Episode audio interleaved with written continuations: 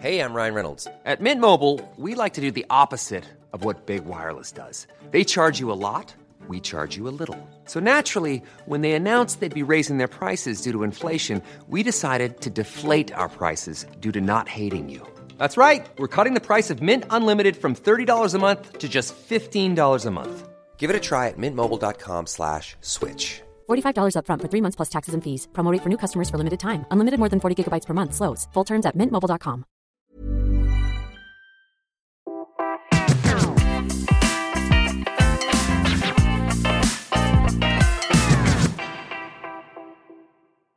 Bonjour à toutes et à tous, bienvenue sur Curieux pour ce nouveau podcast consacré au parcours de jeunes chercheuses. Ce podcast a pour objectif d'expliquer comment on devient chercheuse ou chercheur, mais aussi pour vous dévoiler le quotidien de ce travail souvent très diversifié et méconnu.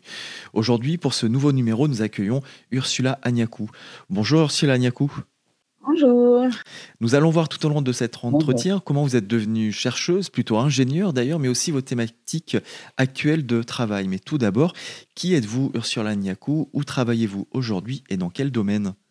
Alors, euh, je suis donc Ursula Niakou, je suis euh, ingénieure au CNES, donc c'est le Centre national d'études spatiales qui euh, traite de tout, tous les aspects spatiaux de la France. C'est l'agence spatiale française, le CNES, qui gère à la fois la partie euh, stratégie euh, de l'accès à l'espace, euh, de l'observation aussi, et de tous les domaines scientifiques hein, qui ont trait à, à, l'espace, mais également qui a un grand pôle d'expertise technique.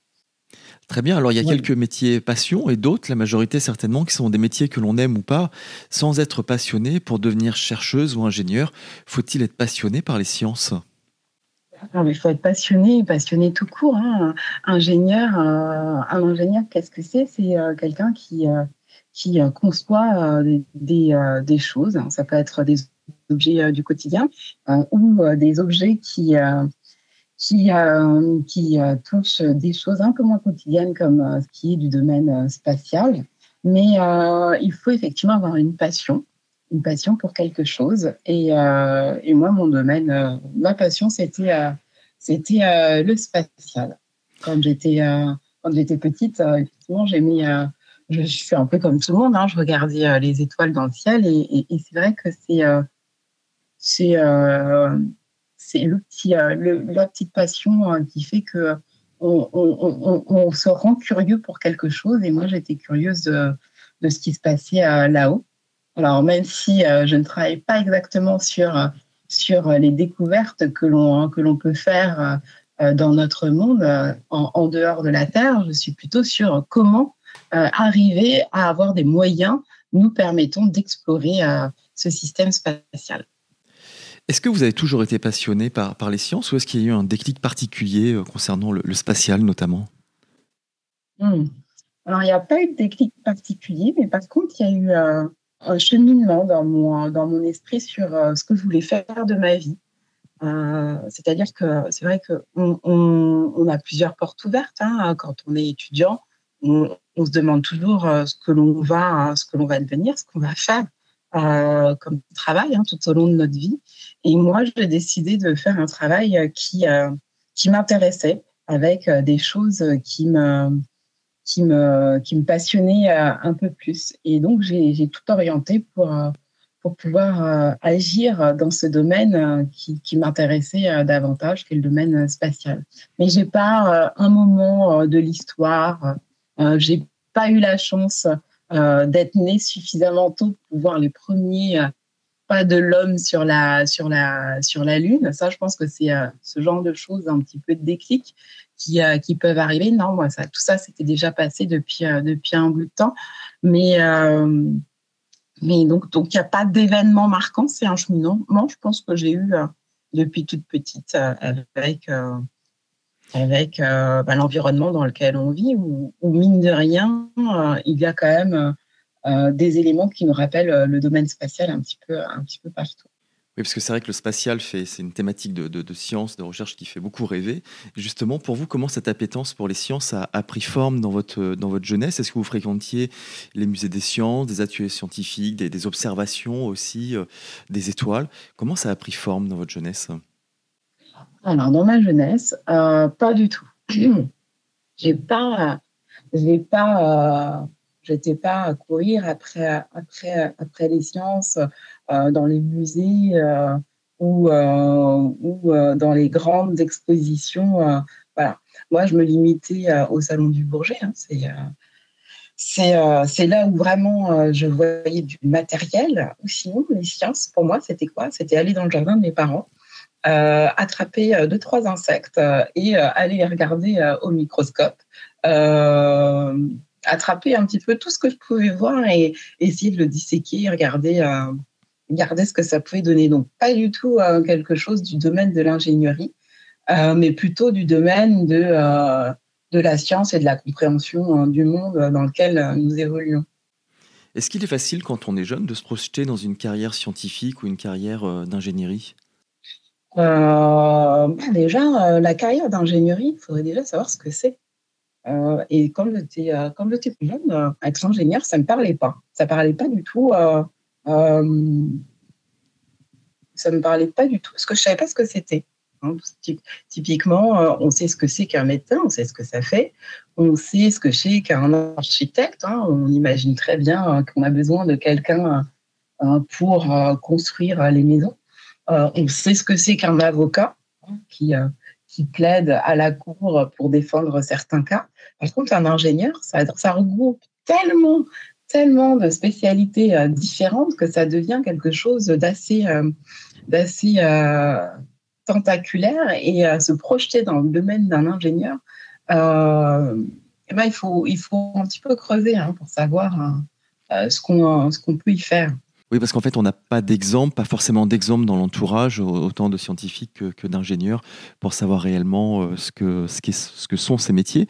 Est-ce que vos enseignants vous ont aidé à, vous aiguiller justement vers, euh, vers ces, métiers-là et comment, comment ont-ils procédé?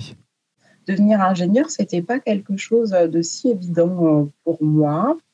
Euh, j'avais pas un chemin tout tracé avec des professeurs qui me disaient tu vas devenir ingénieur etc. Moi, mes professeurs, ils, euh, ils me, euh, m'ont pas orienté euh, comme ça. C'est plutôt moi hein, qui, qui ai pris les choses en main, qui me suis dit, bah, qui me suis intéressée à la chose et qui et qui qui me suis ouvert ce chemin. en ne m'interdisant pas de regarder au-delà de, de ce que de ce que euh, de ce qui pouvait être euh, typiquement visible euh, au premier d'abord pour moi. Je, ne suis pas née dans un dans un environnement où j'étais entourée d'ingénieurs, non. j'étais plus dans un environnement où il y avait des gens qui faisaient de la médecine, des gens qui faisaient la médecine ou tous les, tous, les métiers qui ont trait à la santé, mais pas du tout euh, dans l'ingénierie, un peu dans l'informatique, euh, mais, euh, mais pas forcément dans, dans l'ingénierie mécanique, spatiale, etc. les professeurs, eux, comment m'ont-ils orienté Ils m'ont orienté vers. Comment m'ont-ils orienté, les professeurs? En tout cas, rien de marquant qui fait que, que je me dise aujourd'hui, tu vas devenir ingénieur. Je vais vous dire une chose. Euh, ce, métier, euh, enfin, euh, ce domaine est l'ingénierie, je l'ai découvert parce que on en parlait à un autre de mes camarades, un camarade masculin, bizarrement. et donc, je me suis dit, mais pourquoi moi, j'irai pas dans ce domaine-là? Et, je me souviens d'une professeure de mathématiques qui était, euh, qui était euh, très bienveillante hein, et qui m'avait dit Oh, celui-là, tu, as pas mal de talent, mais pour passer ingénieur, il faut faire une classe de prépa. C'est quand même assez difficile. tu, tu, pourrais, tu pourrais, tu pourrais ne pas tenir le choc. Moi, je te vois bien continuer dans des, dans des études universitaires où là, tu serais pas trop bousculé et puis tu pourrais aller très très loin alors que euh, bah, euh, entrer dans une prépa, euh, c'est quand même assez difficile.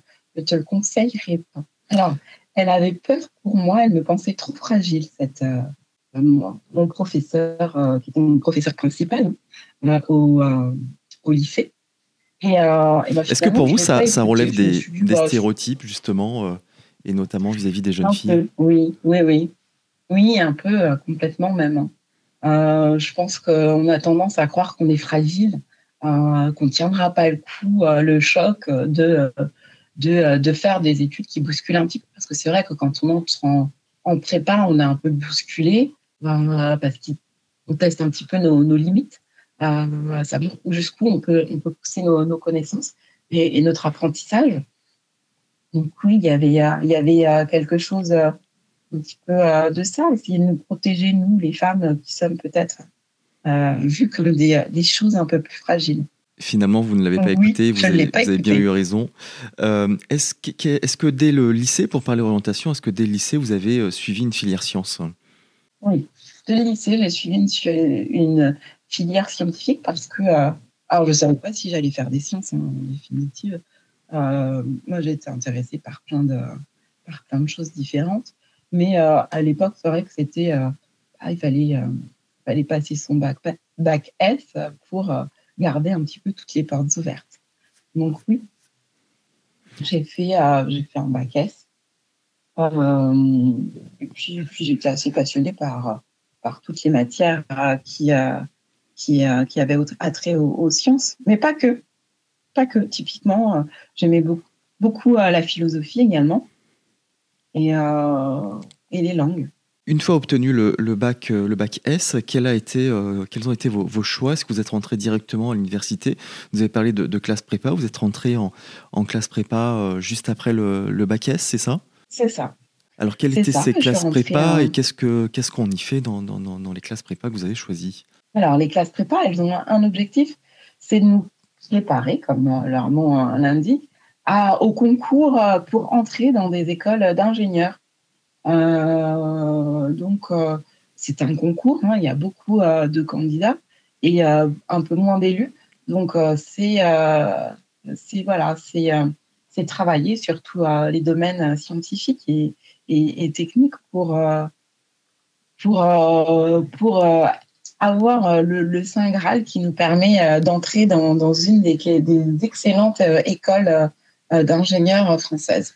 C'est un mode qui est un peu particulier parce que euh, pour ceux qui ne connaissent pas les prépas, euh, c'est des, des, écoles à l'intérieur des lycées qui, qui donc avec des professeurs qui sont, qui sont extrêmement compétents et qui vont avancer très rapidement dans, dans le programme et, et ensuite sans cesse tester notre niveau euh, d'appropriation des connaissances que, qu'ils peuvent nous délivrer au long de, de, ces deux années scolaires, je veux dire euh, le cycle de préparation euh, au concours. Oui, ce sont des classes de, niveau qui, qui, sélectionnent les meilleurs élèves de, de terminale pour intégrer ces, classes préparatoires.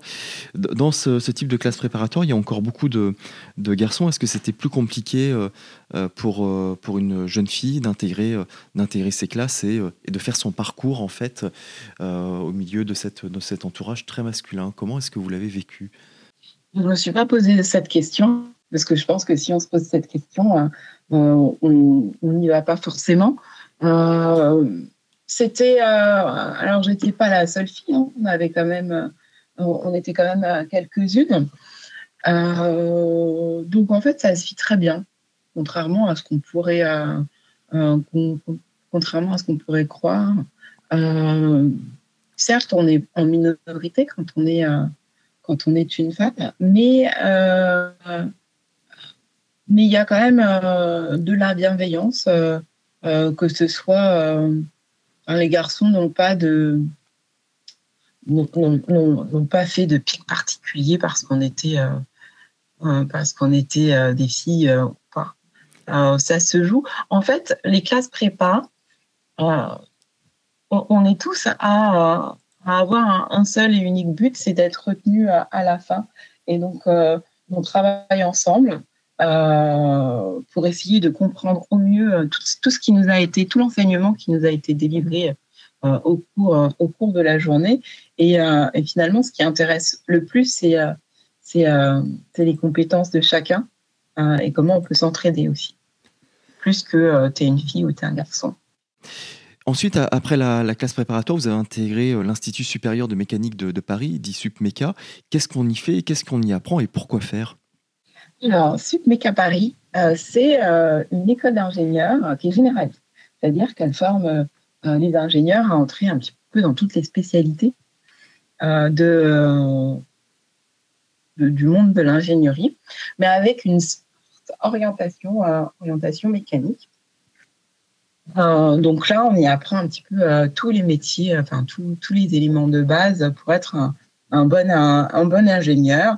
mais pour faire du management de projet, pour euh, comprendre euh, l'ensemble des techniques de l'ingénieur. Hein. Euh, le seul truc qu'on faisait pas trop, c'est de la chimie. Mais sinon, on avait un petit peu toutes les armes, que ce soit en, automatique, en, physique, et même dans les domaines, dans les domaines financiers. C'est-à-dire que cette, cette, école, comme beaucoup euh, d'école généraliste, nous, euh, nous donner un petit peu euh, toutes les cartes en utilisant toutes les connaissances techniques et, scientifiques que l'on a pu acquérir au cours de nos deux années, de prépa. L'objectif, c'est de développer ça et de les appliquer à, aux domaines qui, qui, qui, qui ont attrait à l'ingénierie une fois, voilà, ça dure trois ans et, c'est ponctué par, euh, enfin, à l'époque, mon cursus était ponctué par, euh, par des, des, stages. Un premier stage de un mois euh, dans le domaine ouvrier. Hein. L'idée, c'était de voir, en tant qu'ingénieur qui conçoit, hein, qui conçoit des, des, des, des, choses, de se mettre à la place de, de l'ouvrier qui va utiliser un petit peu ce que l'on va concevoir euh, pour nous donner cette ouverture d'esprit. Et ensuite, deux autres stages de six mois dans des entreprises, euh, là, plus euh, avec une posture d'ingénieur. Une fois obtenu le, diplôme de, de SUPMECA, vous avez commencé votre carrière dans le domaine de la sûreté nucléaire des lanceurs balistiques militaires. Que faisiez-vous à ce moment? Alors, mon, alors, ce que je faisais à cette époque-là, c'était, je travaillais, c'est un petit peu les objectifs de sûreté les objectifs de sûreté euh, euh, pour, euh, pour ce type d'engin. C'est-à-dire que, bon, la dissuasion nucléaire, en principe, c'est une arme qui est utilisée pour ne jamais être utilisée, en fait. Elle est conçue pour ne jamais être utilisée. Donc, son objectif premier, finalement, c'est c'est d'être efficace au moment où, si jamais on aurait en faire usage, mais avant tout, c'est euh, d'être sûr euh, pour euh, les personnes qui vont les manipuler, qui, qui vont s'en approcher et pour les populations alentour. Et donc, moi, mon rôle, c'était justement de garantir que l'on mettait tout en œuvre pour que, quelle que soit euh, la configuration, quel que soit euh, le scénario imaginable ou pas, on reste dans une configuration euh, qui nous permette de garantir la sécurité des biens, des personnes aux alentours de, de ces systèmes. D'accord. Aujourd'hui, vous travaillez pour le, pour le CNES depuis plusieurs années en tant qu'experte lanceur. Euh, au CNES, vous êtes sous-directrice adjointe projet Future Innovation des systèmes de transport spatial. Qu'est-ce que vous faites? Quel est votre travail en tant qu'experte lanceur? Ah Oui, euh, euh, c'est bien, bien dit. En fait, le transport spatial, c'est un petit peu tout ce qui nous permet de, de transporter des objets dans l'espace. Euh, on parle euh, plus communément euh, de fusée, hein. mais on parle de transport spatial parce qu'on inclut également toute la partie mobilité qu'on peut avoir autour de l'orbite de la Terre ou voir les, les véhicules qui peuvent nous amener au-delà des orbites terrestres.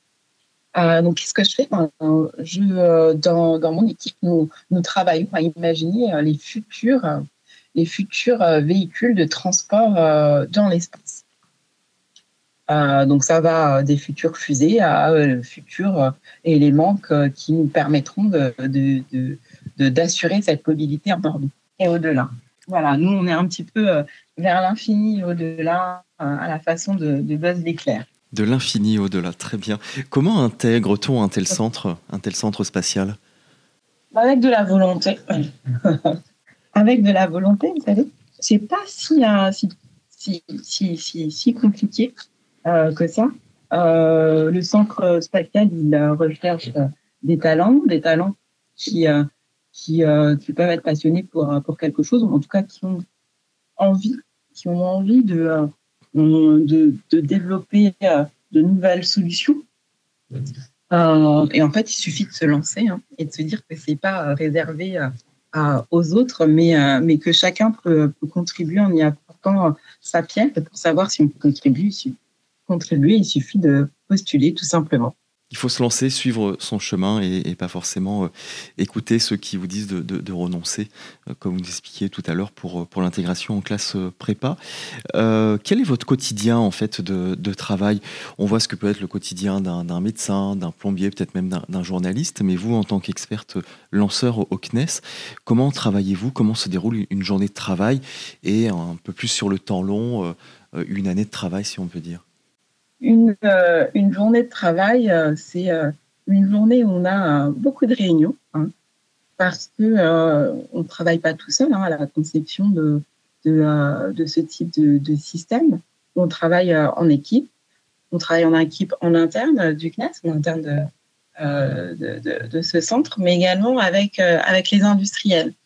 donc c'est beaucoup de travail d'équipe fixer les objectifs, fixer les, spécifications euh, euh, que, euh, que l'on souhaite, les objectifs que l'on souhaite atteindre. savoir comment on peut démontrer que les technologies que nous sommes en train de développer sont crédibles et nous permettront d'atteindre ces objectifs-là. Donc, effectivement, c'est pas mal de concertation entre les différents experts, de de, de, de revois de copie aussi euh, pour, euh, pour nous assurer euh, d'être au plus près au plus près du but. Donc oui, une journée une journée au CNES, c'est c'est ça, c'est beaucoup de de travail en équipe interne et, et avec les industriels. Ensuite, sur sur une année sur une année passée, on voit que on, arrive. Une année, ça, une année, ça passe vite, mais en une année, on voit qu'on arrive à développer quand même pas mal de choses euh, avec nos différents partenaires. Euh, l'idée étant aussi de trouver euh, au sein des industriels français, que ce soit les grands groupes hein, avec lesquels on auxquels on pense le plus quand on parle de, lanceurs, on pense beaucoup à Ariane Group, mais on se rend compte que euh, dans l'écosystème français, il y a pas mal d'industriels qui euh, permettent euh, d'atteindre aussi des objectifs spatiaux, mais pour auxquels on ne pense pas forcément. Typiquement, il y a des industriels qui vont développer des choses pour une application de la vie quotidienne. Ça peut être un système électronique, ça peut être un nouveau matériel, un nouveau matériau. Euh, et qui, euh, nous, euh, peut attirer notre attention pour l'utilisation dans dans les structures d'une fusée typiquement. Et c'est ce qu'on essaye aussi de, de, de, faire, c'est de rapprocher un petit peu les industriels français qui ont développé des choses intéressantes pour leur domaine particulier, les appliquer, nous, au domaine, au domaine spatial c'est un peu euh, faire vivre aussi euh, l'écosystème, euh, l'écosystème français. Après, le spatial, ça ne se passe pas qu'en France. on travaille beaucoup en collaboration, notamment avec l'Agence spatiale française. Et l'idée, c'est de nous contribuer à ce grand projet européen qui est l'accès indépendant de, de l'Europe à, à l'espace. Donc voilà, donc au cours cours d'une année, on, travaille beaucoup en concertation avec les autres agences européennes pour assurer que, que le travail qui est fait un petit peu dans chacun des pays membres de, de l'Agence spatiale européenne nous permette d'atteindre un objectif plus, plus global. Donc, ce qu'on dit souvent, c'est qu'on est, dans, dans l'équipe l'équipe d'Europe des lanceurs ou du transport spatial. Merci beaucoup pour cet entretien, Ursula Lagnakou. Nous donnons rendez-vous à nos auditrices et nos auditeurs prochainement pour un nouveau portrait de jeune chercheuse. Ben merci, merci à vous, Alexandre.